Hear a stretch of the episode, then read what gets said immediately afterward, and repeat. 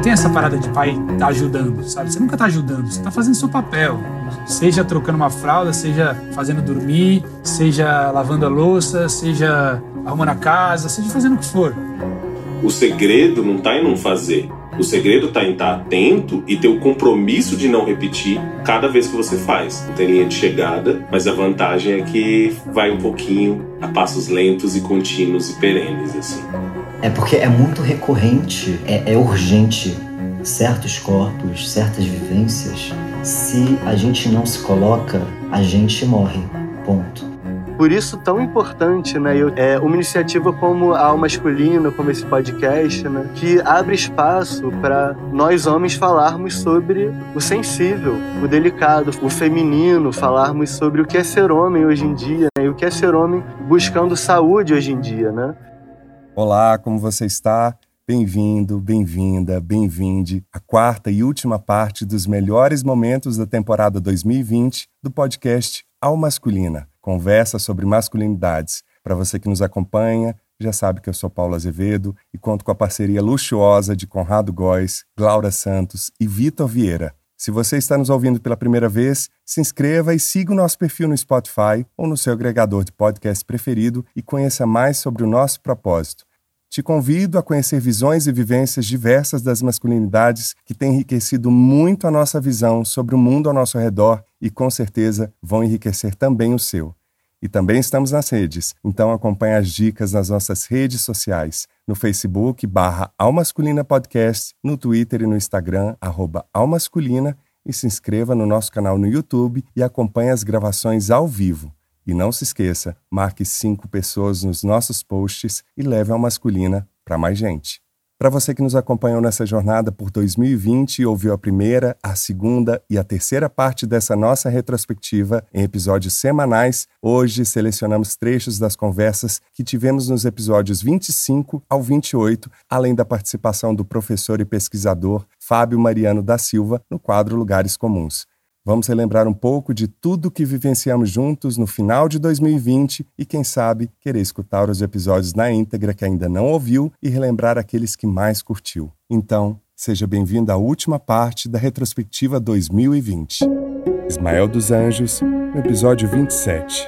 Como você percebe a sua relação com seu pai e a maneira que ele te educou, após todos esses anos de trabalho relacionado às masculinidades em específico, o que, que mudou na sua percepção? Eu fui compreendendo que eu construí uma estátua do meu pai. Herói, vilão, mas muito estática, é, muito previsível de quem eu achava que estava ali. E eu fui entendendo que eu me relacionava com a imagem do meu pai à medida que eu nunca conversei com ele sobre ser homem ou sobre o que eu estava sentindo. Era uma noção de obedecer de honrar, de respeitar, mas não uma noção de, pera, me explica, deixa eu entender, ou de onde você vem. Eu acho que durante muito tempo, quando a gente está tentando criar algo novo, ou se afastar de algo que nos parece datado e antigo, a gente tem uma intenção de jogar tudo fora, né? É, inclusive, quando a gente fala de masculinidades, é muito comum que as pessoas falem em novas masculinidades ou masculinidades saudáveis.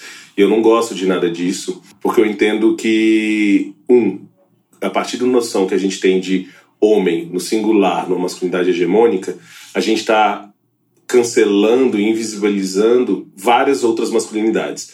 Então, antes da gente pensar em nova, antes da gente pensar em qualquer outra coisa, vamos olhar para o que a gente não está olhando, para as coisas que a gente está silenciando, não dando vazão, não dando destaque. Quando a gente fala de masculinidades negras, o lugar do cuidado, por exemplo, que não é tão comum nas masculinidades, muitas vezes acontece na masculinidade negra periférica contra a vontade. A mãe está na rua, o pai não existe, 5 milhões de crianças no Brasil não tem o nome do pai na certidão, e esse menino tem que cuidar da casa, dos irmãos, e a gente fala que homem não cuida. Depende, que homem? De quem que a gente está falando? Essa relação com meu pai foi evoluindo conforme a minha compreensão sobre masculinidades foi evoluindo também. Coisas que eu esperava dele ou que eu deixei de esperar dele, eu entendi que talvez estavam em mim, ou que talvez a gente possa construir uma relação a partir de outros paradigmas. Eu comecei a conseguir falar isso não, eu não gosto disso, eu não concordo com isso. Se o senhor puder não, não dizer isso na minha frente, o ideal é que você mude de opinião. Se você conseguir pelo menos me respeitar e não dizer isso na minha frente, eu concordo e a gente vai conseguir conviver, você vai conseguir ver seu neto e a gente vai caminhar. E ao mesmo tempo eu fui, eu fui entendendo que, não, pera, Eu não vou jogar fora isso daqui que me trouxe até aqui. As minhas passadas só começaram onde começaram porque as dele me levaram até ali. Então eu preciso honrar isso e construir a partir disso também. E ver valor a partir disso também. O único beijo que eu lembro que minha mãe foi tentar dar nele, ele empurrou ela discretamente, mas ele é o mesmo cara que, apesar de estarem namorandinhos, meu pai e minha mãe no final de vida dela estavam namorandinhos, ele é o cara que ficou sete meses na beira de uma cama de hospital. Então, e aí? Ele não ama? Ele pode não amar do jeito que eu gostaria que ele amasse. Ele não estava treinado para aquilo. Mas eu vi amor de um jeito incondicional e que me ensinou muito e muito recentemente. É esse o pé que tá, passinho de cada Nossa. vez.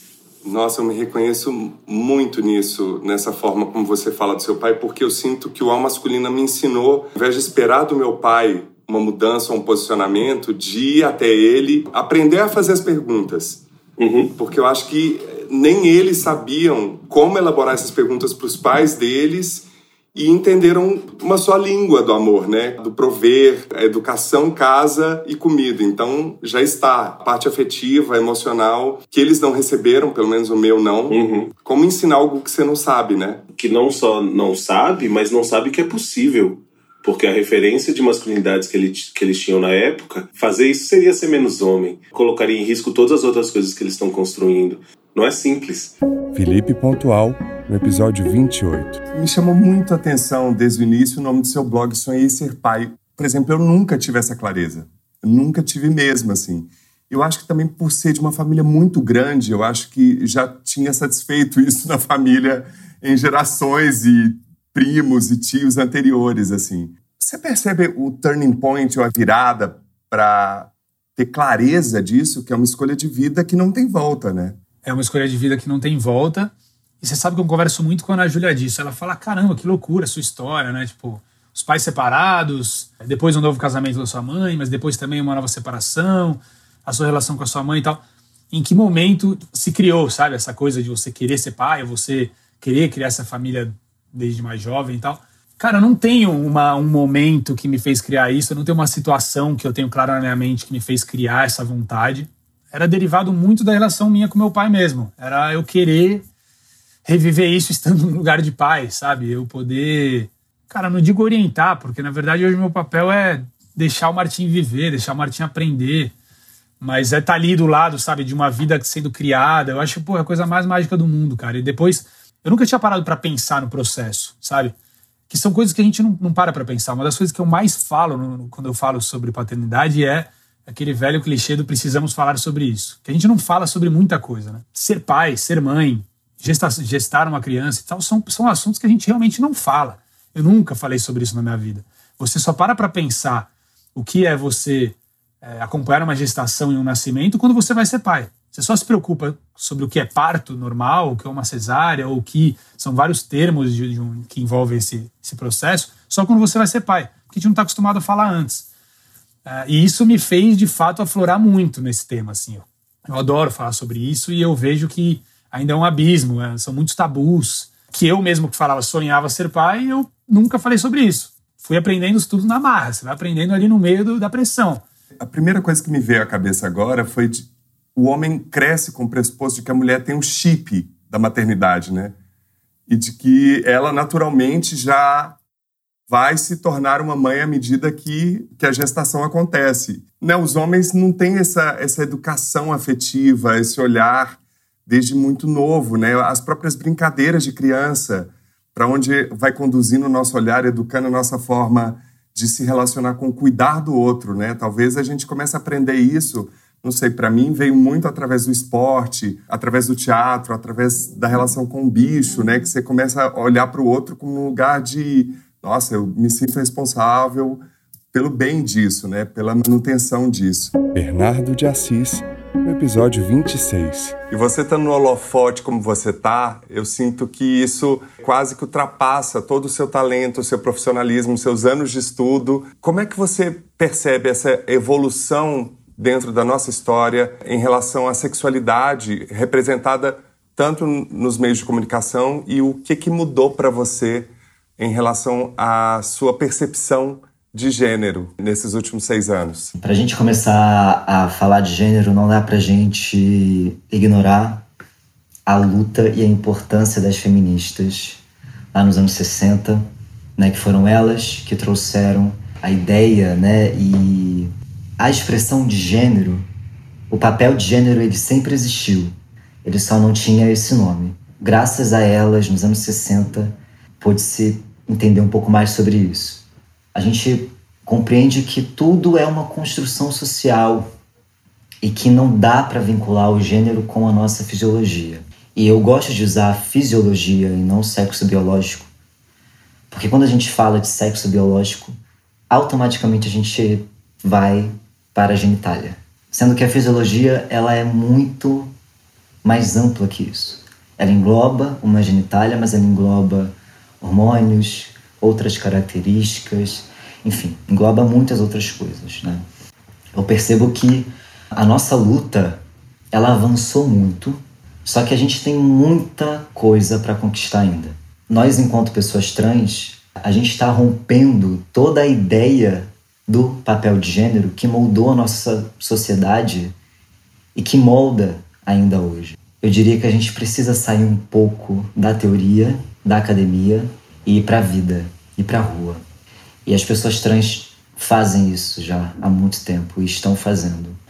É, existem inúmeros estudos, inúmeras teorias, teses, e a grande maioria desses estudos foram feitos por pessoas cisgêneras. Inclusive essa, essa aspas, se não me engano, foi escrita por uma pessoa cisgênera que se relaciona com uma pessoa trans. Mas ainda assim é dentro da visão de um corpo cisgênero te dizendo como você deve agir em relação a uma, a uma pessoa trans. E não a pessoa trans te dizendo, olha, não me trate assim porque não é assim. Ou me trate dessa forma pelo simples fato de eu ser um ser humano. e eu exijo respeito, eu preciso disso. Pensando no nosso contexto político que não dá para ignorar, a gente tem que pensar também na cidadania das pessoas LGBT+. Por que, que certos corpos têm direitos e outros corpos não? Por que, que certos corpos estão mais fadados à morte quando vão na padaria e outros não? Isso vai além de sexualidade de gênero. Isso já está no campo da cidadania, né? Dos direitos, de uma igualdade, de uma igualdade de acesso aos direitos. Em relação a isso, a gente ainda tem que lutar muito, mas com certeza a gente avançou e continuamos avançando. Eu acho incrível isso, porque não dá para ignorar, além de tudo isso que você disse, ignorar que você faz parte de uma geração que está vindo com uma bagagem e uma propriedade sobre determinados assuntos que até décadas atrás a gente nunca tinha ouvido falar. Por exemplo, né, o tema das masculinidades está sendo debatido há algumas, sei lá, 30 anos. É muito recente ainda para a gente entender isso na pele e nas ações cotidianas. Miguel Pestana, no episódio 25 eu queria saber como você poderia dizer para a gente, de uma forma bem breve, quais seriam os princípios da terapia haitiana e como ela tem auxiliado na sua experiência, principalmente os homens. O Reich, ele fala muito do princípio de expansão e contração, né, da pulsação. Ele percebeu ao longo das suas pesquisas que todo ser vivo pulsa, tem essa capacidade de expandir e de contrair, né? E a própria saúde é, segundo a visão haitiana, a capacidade de pulsar. Ou seja, se eu só expando e não contraio, tem algo ali, né? Tem algo que não me permite voltar. Se eu só contraio, não expando, tem algo que não me permite expandir. E o que, que é esse algo? É o estresse, é o medo, é a tensão.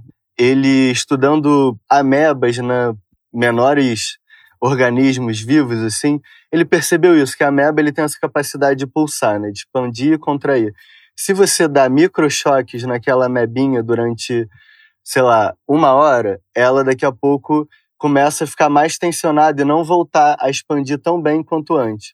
Se você continua dando esses microchoquinhos durante um dia inteiro, vai chegar um momento que ela só vai travar e não vai conseguir expandir mais. E aí, ao longo dos estudos dele, ele percebeu que o ser humano tem o mesmo mecanismo que essa mebinha, né? Óbvio, de uma forma muito mais complexa. Se a gente vive numa condição de estresse constante, de falta de recursos, de limitação de recursos também, seja mais básicos, né, como alimento, ou sejam recursos afetivos, né, independe da natureza ali, né? O nosso corpo vai se, vai se cronificando numa tensão, né? Ele vai entrando num estado de tensão crônica, sendo impedido de voltar a pulsar. E o que, que é essa pulsação na visão haitiana, né? É o prazer. Se tem uma pessoa que só sente prazer o tempo inteiro, tem algum desequilíbrio aí, porque a vida também é dor, né? A vida também é angústia, a vida é tristeza, né? Pessoa que só expande, só expande, tem algo ali também cristalizado que impede dela entrar em contato com as angústias dela, né? É isso, algum trauma muito importante. E aí o Reis fala muito do, dos primeiros momentos de vida, né? Desde a gestação ao parto, a primeira infância, né? Então, traumas que às vezes a gente nem lembra, né? São traumas quando a gente estava na barriga da nossa mãe, influenciam toda a nossa vida e a gente muitas vezes não tem notícia disso, né? Que ela vai sendo reproduzida e se a gente não acessa ela e vai trabalhando de uma maneira muito cuidadosa e amorosa para ir desbloqueando, a gente mantém esse padrão de tensão. E, na prática, vira doença. Gastrite, vira é, até as coisas mais básicas, né? o astigmatismo, a miopia, todos os desequilíbrios físicos que a gente tem, fisiológicos, orgânicos, eles vêm de um desequilíbrio é, energético, né? Na visão haitiana, nós somos um, uma unidade funcional energética. A gente está pulsando em várias dimensões, na dimensão emocional, na dimensão psíquica, na dimensão fisiológica, na dimensão social, né? Então eu posso entrar e ler esse ser humano por qualquer uma dessas dimensões. Por isso mesmo que existem tantas linhas de, de, psicologia, né? Porque o ser humano é múltiplo, assim. Cada bracinho de polvo desse, né? O social, o orgânico, o, o psíquico, levam para o mesmo núcleo, né? Então eles falam sobre a mesma origem. Então se a gente trabalha essa origem, né? Que é uma origem energética, eu vou aos poucos trabalhando todas essas instâncias, né? Todos esses bracinhos de polvo. E muitas vezes, e principalmente nós homens, né? Que somos moldados nessa lógica patriarcal, em geral, o homem é educado a não chorar, a não entrar em contato com as próprias emoções, a ser o provedor, a ser o viril, a ser aquele que transa com várias meninas e que não se importa com nada, né? Muito um lugar muito insensível, muito enrijecido, né, assim. Desde muito novinho, né, no colégio, né, no, nas brincadeiras de rua, na família, né? A gente vê muitos exemplos desse masculino se reproduzindo. O exemplo clássico que eu dou, né, do homem é, hétero, cis, clássico, assim, né, aquele bombadão de academia, né, que é o cara que tem um peito muito estufado, né, e um peito muito para frente, armado, muito duro, né, ele, você não consegue nem apertar ali que a tua mão volta na hora, assim, é uma coraça muito muito bem estabelecida. O que que tem ali atrás desse peito? Um simbolismo global, né? É o coração, é o lugar do afeto, é o lugar do sensível, né? Esse homem hétero completamente é, encoraçado nesse sentido, né, de não entrar em em contato com a própria sensibilidade, cria uma estrutura corporal igual uma estrutura de um soldado mesmo, né? E a marcha do soldado não é por acaso também, né? Completamente dura, ritmada, insensível, né? Não importa o que está na frente dele, ele vai atravessar sem se conectar com a sensibilidade, porque senão o soldado não sobrevive à guerra, né? E é um pouco que esse homem, né, que a gente está exemplificando agora, é o lugar que ele está, né? Ele está num estado de guerra, né? E é um estado de guerra ao mesmo tempo que é sustentado por uma personalidade muito frágil, né? Qualquer apontamento de feminino nesse corpo é dado como uma ofensa, né? Ele não pode ser delicado, ele não pode desmunhecar, né? Soltar o pulso. Nem ser gentil, educado, né? Exato, não, ele tem que ser um bronco, né? Ele tem que ser o quanto mais grosso, mais valorizado no meio dele ali, né? E aí, no meio de iguais, você se fortalece também, cria uma certa bolha, né? E é uma vivência muito triste, né?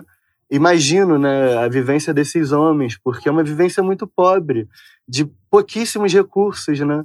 Imagina você habitar uma dimensão que não cabe nada de feminino na sua própria existência. Que dor. Ou isso, eles não conseguem nem sentir essa dor em geral. Porque se eles sentem, eles desmancham, né? Eles surtam, entram num lugar de, de pavor, né? Dado esse enrijecimento. Porque não é possível mais ser esse homem, em nenhuma medida, né? Nem para os próprios homens e nem para as mulheres que se relacionam com esses homens, nem para as famílias. E eu fico até emocionado falando disso, porque é muito triste a realidade que a gente vive hoje em dia, inclusive para os homens, né? não só para as mulheres, que é o que mais aparece, né? porque elas né, recebem essa violência gratuita e diária, constantemente são mortas. Estou muito atualizado em relação a esses dados, mas talvez morram mais do que as mulheres, inclusive, né, por conta, indiretamente, né, mas por conta desse dessa lógica patriarcal, do machismo, por conta do suicídio, de não poder acessar a própria sensibilidade, para sustentar um lugar muito falido, né? É um lugar sem vida, né? Lugares comuns com o professor e pesquisador Fábio Mariano da Silva. Na conversa com a cartunista Laerte, aqui no episódio 5, ela comentou sobre o preconceito de algumas aulas do movimento feminista em relação às mulheres trans, crossdressers, etc. Existe o mesmo nas articulações das masculinidades em relação aos homens trans, homossexuais e outras minorias políticas? Existem, existem. Porque, como a gente disse aqui, as masculinidades muitas vezes elas acabam reproduzindo, elas acabam essencializando as discussões e quando elas essencializam, elas acabam fazendo uma coisa que é se preocupar mais comigo do que necessariamente comigo, com o outro, com o entorno e assim por diante. Então isso vai acontecer. Os homens vão criando barreiras que são barreiras de dificuldade em torno de entender essas outras possibilidades que não são universais. Então, quando você fala assim de um homem, de um homem trans, de um homem trans gay, na cabeça de muitas pessoas, isso é quase que, que impossível, porque se diz como é, já não basta ser trans, já não basta é, você não é, reivindicar a heterossexualidade como uma norma possível, você ainda vai exercer um tipo de sexualidade que é subalternizada, que é uma masculinidade gay, uma masculinidade bissexual e assim por diante. Então esse preconceito ele é um preconceito que vai acontecer e ele acontece é, muito escancaradamente, porque há grupos que se reúnem em que esses marcadores sociais são simplesmente proibidos de participar. Mas é preciso entender que a gente tem que avançar nessas discussões. E avançar nessas discussões significa se despir desses preconceitos e de preconceitos que vão fazer com que você exclua ao invés de você reconhecer outras possibilidades. Porque senão o que, que vai acontecer? Você continua acordando com um padrão, que é um padrão universal, e você continua excluindo as pessoas. Qual é o tipo de sociedade que você vai formar quando você exclui? É um tipo de sociedade que ela já está fraturada. Ou seja, você não cria, você continua perpetuando esse tipo de sociedade e a gente precisa romper essa barreira. Então, esse, esse preconceito que você diz que ele existe, ele existe de maneira muito acentuada de homens que não pactuam com determinadas masculinidades que eles consideram menos viris, menos homens e assim por diante. O que, que essas pessoas mais reclamam para você? Marcadores sociais, eles são marcadores que te excluem é, de determinadas redes, né? Então, das redes de trabalho, de saúde, saneamento, de educação e assim por diante. Mas ela também te exclui é, das redes de sociabilidade, de afetividade, de prática da afetividade. O intuito desse discurso universal, civilizatório, é desumanizar qualquer tipo de masculinidade que não seja uma masculinidade padrão, que não seja uma masculinidade é, dada pela biologia. Então, quando você faz isso, você essencializa o discurso e você exclui essas pessoas é, das rotas. Então, você diz o seguinte: você nasceu homem porque você nasceu com pênis. Não. É, você nasceu mulher porque você nasceu com seios e, e vagina, embora o seio se forme com o tempo, tal, mas porque você nasceu com vagina. E daí você vai se dar dentro do movimento, você vai refutar, por exemplo, qualquer pessoa que fuja aquela regra. Por isso que homens trans e mulheres trans são tão excluídas dos meios sociais e das redes de acesso ao afeto, ao emprego e assim por diante. Há uma solidão que permeia esses grupos. E muitas vezes isso vai acontecer também com o homem trans, porque vai dizer, ele não é um homem completo, como se a completude se desse única exclusivamente pela genital. pelo ponto de vista biológico. Do ponto de vista do machismo, do patriarcado, a mulher sempre foi o corpo imperfeito. A mulher era o corpo do homem invertido. A ciência mostra isso a partir do século XVIII. A teoria do monismo sexual sempre vai dizer o quê? A mulher é o homem invertido. E por isso que homens gays, antigamente, é, eram chamados de invertidos porque eles tinham um jeito de mulher, eles eram afeminados por causa do trejeito, e daí as pessoas falavam, lá, o invertido, porque ele era comparado sempre a uma mulher que era a imperfeição. Você é educado para constituir relações que são relações sem desejo. Por quê? Porque é como se você nunca fosse digno, é como se você nunca fosse passível de receber amor, de receber afeto e assim por diante. A sociedade sempre vai agir com um tipo é, de economia de sentimentos para esses grupos. Eu, por exemplo, sou um homem cisgênero, eu me reconheço como tal, mas eu sempre trabalhei com homens e mulheres transexuais, no próprio Transcidadania.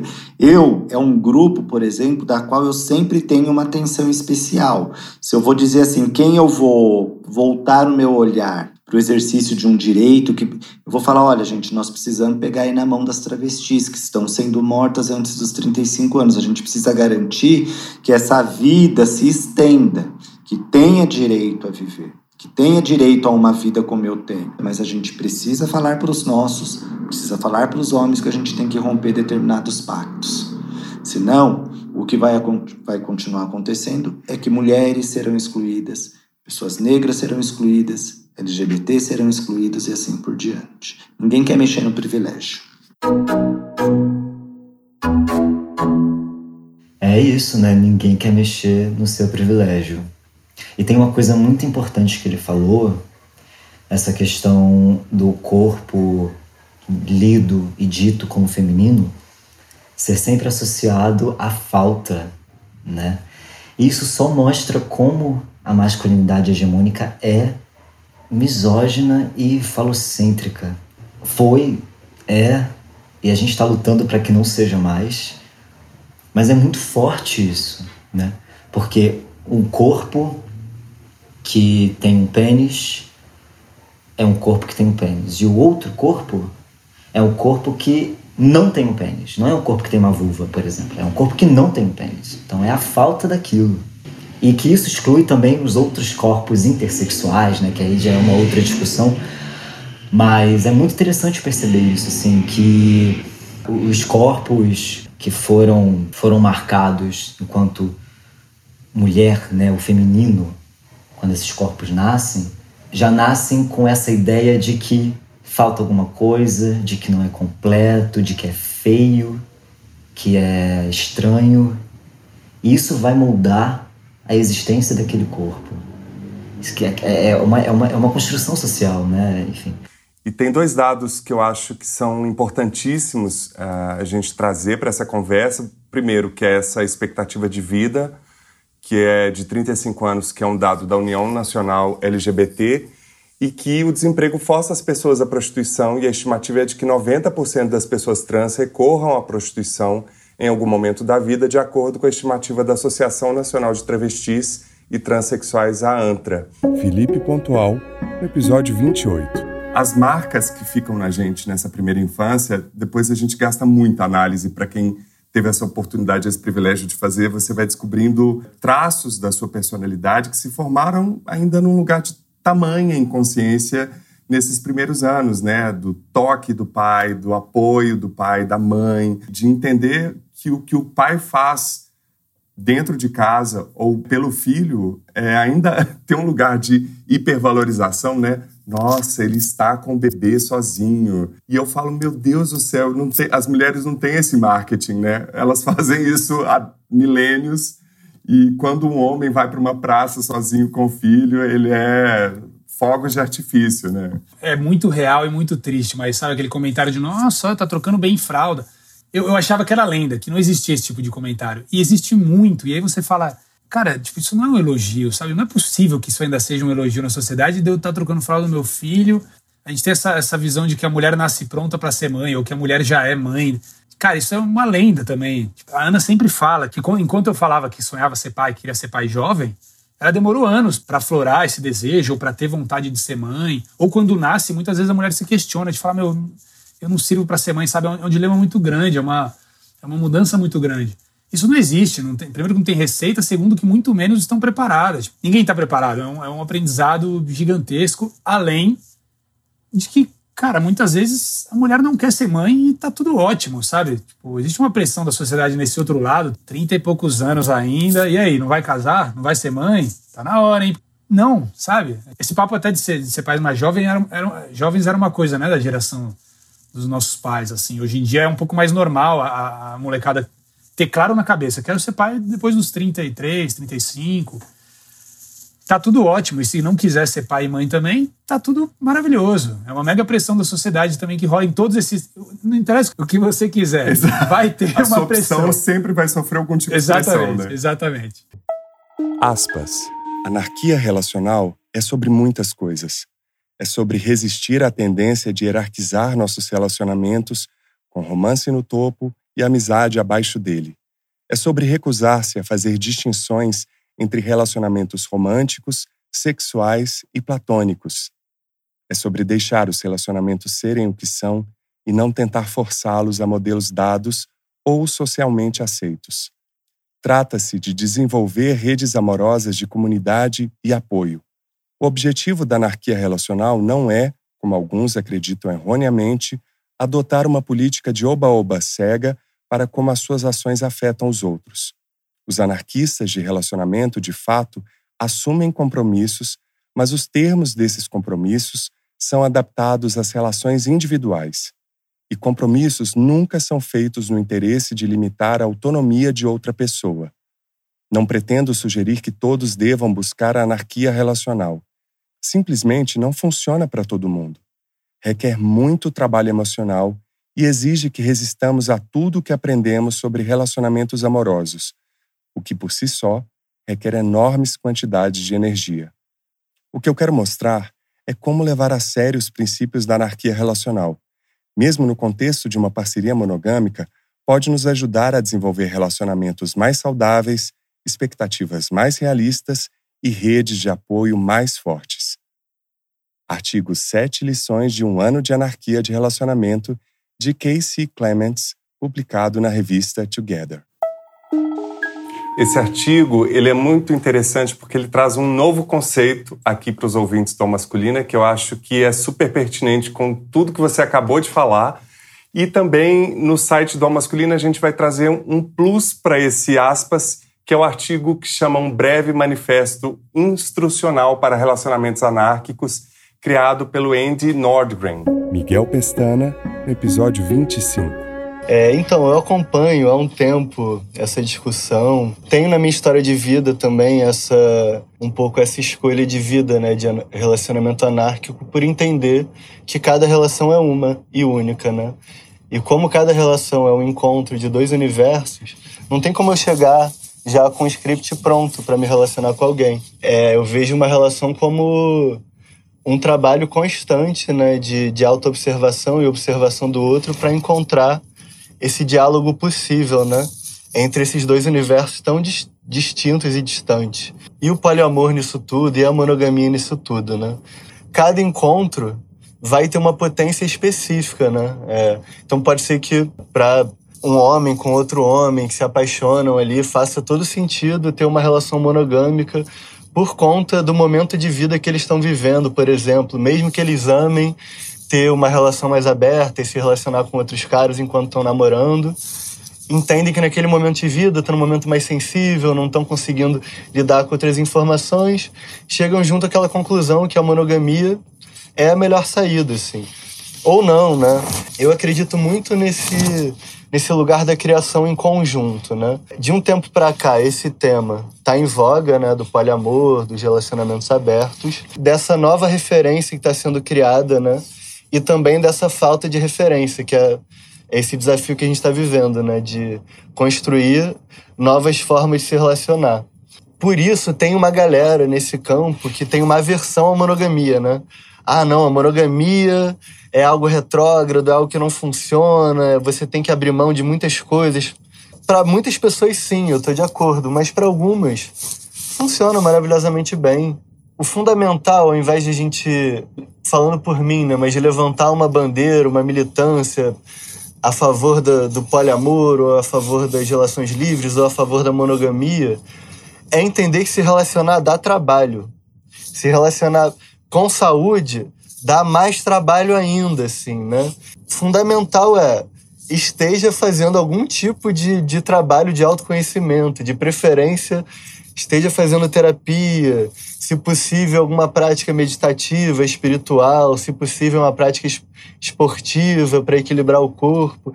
Então, quanto mais você consegue se relacionar melhor consigo, né? Naturalmente você vai conseguir se relacionar melhor com o outro, assim. O grande desafio, né, para mim como homem é aprender a escutar a minha namorada e aprender a, a realmente não é não é escutar porque eu tenho que escutar, é escutar porque ela é uma mulher que, por ser mulher, né? Gerações e gerações ela foi oprimida, não teve voz. Muitas irmãs, assim, né? Dessa maneira mais metafórica. Violentadas, estupradas, sabe? Então tem um, tem um peso, tem uma dor ali. Pelo simples fato de ser mulher, que a gente, como homem, não consegue acessar nem um pinguinho daquela dor. Temos outras dores, né? que não são menores ou maiores, são outras, mas essa dor de ser mulher a gente não consegue acessar. E muitas vezes eu me vejo fazendo isso, né? Ela vem falar e eu entro numa onda de palestrinha, começo a falar da minha vida, da minha história, das coisas que eu gosto. E vejo muitos amigos fazendo a mesma coisa, né? Muitos homens entrando nesse lugar, né? Talvez por estarmos cada vez com menos referência nesse momento, a gente precisa se afirmar tanto, né? Para os homens, né, o que eu vejo na clínica, o que eu vejo na minha vida, o que eu vejo nos meus amigos, nas conversas de bar também, são homens que não conseguem escutar o que a mulher tem a dizer, assim. O que a minha companheira me diz que a grande dificuldade dela é não me enquadrar como todo homem. Porque, claro, eu reproduzo muitas vezes a voz de todo homem, mas muitas vezes eu não sou. Muitas vezes eu tô falando ali, né, de um lugar autêntico, de um lugar sensível. E é difícil para uma mulher que durante toda a vida foi violentada, não foi escutada, não foi respeitada, né, discernir quando é o momento, né, dela realmente colocar um limite que ela está sendo invadida ou quando realmente é o momento dela se abrir para receber aquele, né, aquela fala, aquele gesto que a gente pode brigar também, não pode dar uma chamada e, e nem por isso eu vou estar sendo agressivo, vou estar sendo desrespeitoso. E a partir desse trabalho interno, desse encontro com o outro, cada casal vai entender melhor o contorno da própria relação, né? Ou cada pessoa, né? Porque já que a gente está falando de poliamor ou anarquia é, relacional, o que eu, me chamou a atenção nesse artigo, eu quis trazer aqui, é porque eu mesmo tinha uma concepção de que a primeira impressão que me vinha à mente quando eu escutava poliamor, relacionamento aberto, algo que não fosse não monogâmico, é de que isso estava estritamente relacionado ao prazer e ao sexo. Né? Não ao prazer em si, mas ao sexo. Ele trata o quanto que isso também desvincula de uma ideia de posse sobre o outro, principalmente da educação masculina de que a mulher é sua, desse contrato que a Márcia ressaltou também dessa monogamia quase impossível de sobreviver com tantos códigos e, e leis em que homens podem trair e mulheres não, e que as mulheres sofrem um alto índice de feminicídio, os homens são os grandes agentes de abusos domésticos, não só em relação às próprias parceiras, mas também a parentes próximos e os filhos, ainda que poliamor tenha sido uma palavra tão degenerada ou tão degradada, quase aproximando de um lugar de putaria, de hedonismo somente, mas ele tem um, um propósito político que é você respeitar o outro enquanto indivíduo em seu desejo, sua potência e sua escolha, assim. Ismael dos Anjos, episódio 27. No podcast Balaio de Paz, no episódio 29, vocês falaram sobre criação antirracista. E você citou quatro vias que as pessoas podem começar a trilhar para seguir nessa luta antirracista.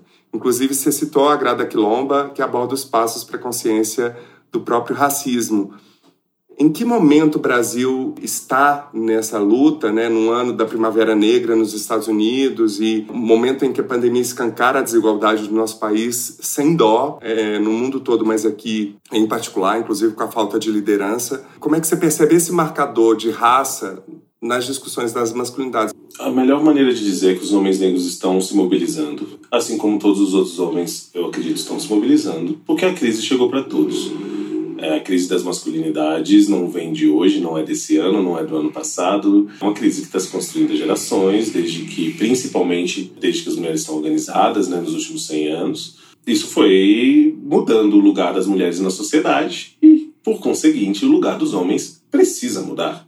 A gente tem se agarrado ao, conhecido, né? Não à toa votamos em quem votamos, nas últimas eleições, assim, como país, aquilo, ah, foi isso que me trouxe até aqui, deixa eu agarrar nisso aqui. Mas eu entendo que estamos caminhando. O problema, e, e em relação especificamente sobre as masculinidades negras, eu entendo, desde 1492, quando decidiram fazer as navegações e que para justificar escravizar um outro ser humano com o qual se tinha relações comerciais, se conhecia, precisou se inventar a falácia de que não tinha alma para falar que era menos do que um ser humano, a gente vai ter que caminhar muito para desconstruir isso. Faz muito pouco tempo né, que algumas coisas mudaram no Brasil. A primeira Constituição a dizer que racismo é crime é de, é de 88. A lei de terras que dizia que negros não podiam ter terra é de 1850. Depois disso teve a lei dos sexagenários. Pessoas escravizadas que fazem 60 anos podem ser livres. Ah, beleza. Quem faz 60 anos em condição de exploração absoluta? Depois disso, tem lei de educação eugênica na Constituição Federal de 1937, dizendo que poderiam formar colônias na melhor característica eugênica. Então são coisas que não fazem 100 anos, gente. A gente tem uma urgência um homem negro jovem morre a cada 23 minutos no Brasil. Os dados de feminicídio aumentam, mas aumentam na base de 50% a 60% entre mulheres negras no período entre 2008 e 2018 e aumentou 1,8% entre mulheres não negras. Inclusive, a violência contra a mulher no Brasil tem etnia, tem marcador de raça. Quando a gente pensa no Atlas da Violência desse ano, diminuiu-se em 12% é, a violência entre pessoas brancas, indígenas e asiáticas, o número de homicídios, e aumentou-se 12% entre pessoas negras. O que eu diria é que a gente está caminhando, mas não está caminhando na velocidade que a gente queria, a gente não está caminhando nas possibilidades que a gente queria. Quando você diz que só 7% dos homens negros têm ensino superior, além desse ser um dado que devia ser alarmante, quando a gente vê entre as, os jovens que não concluem o ensino médio, 45% dos meninos negros não concluem o ensino médio. Então a gente está falando desde as coisas mais básicas. O que, que a gente espera de um menino negro no Brasil? Quando a gente fala de números clássicos das masculinidades, tipo, todo mundo gosta de repetir, né? Homens se suicidam entre três e quatro vezes mais do que as mulheres no Brasil, embora as mulheres cometam mais atividades auto-infligidas, né? 67% são de mulheres. Mas esse dado de homens se suicidam três a quatro vezes mais, embora seja verdadeiro do Ministério da Saúde, se ele não for dito de forma completa, ele é uma falácia porque jovens negros, né, entre 10 e 24 anos, têm 45% mais chance de cometerem suicídio do que jovens brancos da mesma idade. Ou seja, não é uma epidemia de suicídio pura e simples masculina. Tem um marcador de raça. Porque quando a gente vai pensar, por exemplo, no silêncio dos homens, a gente pergunta o que, que os homens foram ensinados a crer na infância e adolescência, o mais prevalente foi sucesso. 85% dos homens foi ensinado a ter sucesso profissional. Dá para 85% dos homens terem sucesso profissional no Brasil? Não dá. E a maior parte dos homens que não vai ter sucesso profissional são de que cor? São de que raça? São de que lugar? Raça estrutura classe social no Brasil. E enquanto a gente ficar numa falácia de que classe social vem antes, a gente não vai caminhar. Porque uma pessoa branca que nasce periférica, ascende socialmente, ela é a norma. Uma pessoa negra que, que ascende socialmente continua sendo negra em cada ambiente que vá. Eu sinto que cada vez mais homens negros entendem que não dá para a gente aspirar a ser um homem branco. Esse lugar no pódio não está reservado para a gente. A gente não vai chegar lá. Então a gente tem que construir outros ideais de masculinidades. É complicado, porque nesse caminho a gente desumaniza nossos ídolos.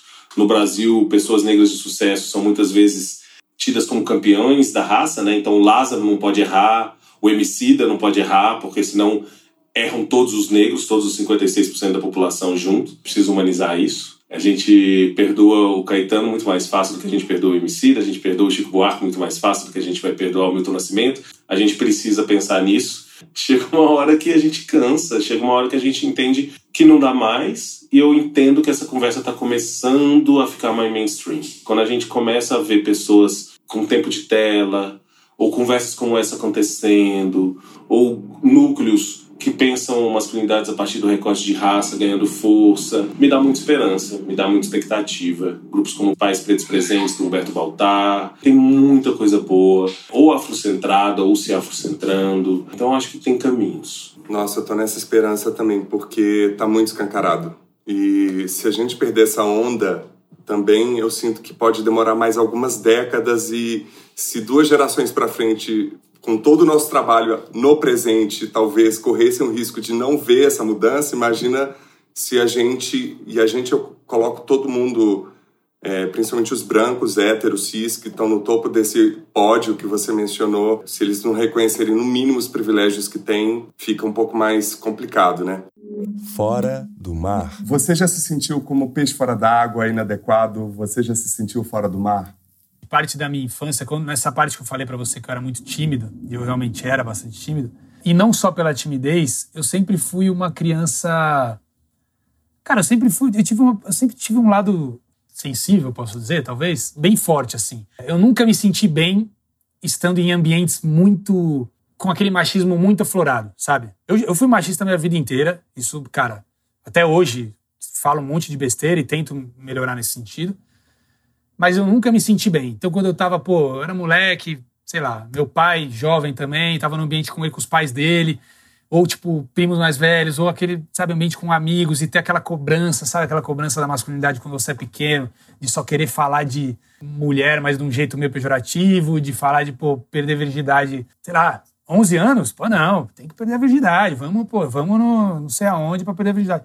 Passei muito por isso, igual qualquer moleque, né, da cidade mas eu nunca levei muito na boa, cara. Eu nunca, eu nunca demonstrei isso, mas eu hoje mais velho eu vejo muito que isso talvez seja uma tenha impactado bastante no que eu sou hoje, porque eu nunca curti. Sempre me senti meio mal, isso me, me acanhava mais, me deixava mais tímido ainda, me travava um pouco, porque eu nunca gostava, sabe? Ria porque na, não conseguia confrontar, mas nunca gostei desse ambiente, que eu sei que ainda existe muito forte. E espero muito que com o Martinho, com as próximas gerações, ele seja cada vez menor, não exista, que ele não tenha que passar por essas cobranças. Mas foi sempre um tipo de cobrança que nunca gostei, cara. Eu sempre fui um peixe fora d'água quando lidava com essas situações. Isso é um clássico, né? E hoje poder falar disso sem perder ponto no quesito masculinidade é muito bom. Sim, e continuo me sentindo com frequência. Algum momento específico, algum exemplo mais recente? Eu tenho uma, uma questão muito marcante com o lugar social em que eu tô, não só do lugar de onde eu parti, mas do que eu tenho construído agora, com essa consultoria, com os trabalhos, ainda bem estão chegando, que é o seguinte, alguns dos meus problemas, se eu contar para os meus amigos negros que não, tive, não têm as mesmas vivências e oportunidades, é uma violência. Ao mesmo tempo, eu não consigo falar com os meus amigos brancos sobre algumas das coisas que permeiam esses, esses lugares. Então, várias vezes eu me sinto sozinho, como se eu só pudesse contar uma parte para uma parte da minha vida, outra parte para outra parte da minha vida. O tempo todo. Mas eu acho isso ótimo, porque esse mar tá podre, tá sujo, tá poluído. A ideia é a gente fazer um novo mar. Então vamos tirar todos os peixes, todas as baleias, as lulas, os moluscos a gente coloca dentro de um aquário, a gente fica lindo lá, bonitinho, depois a gente volta para um mar muito mais forte e muito mais decidido a tomar o que é nosso. Cá entre nós, e o que é alma masculina para você?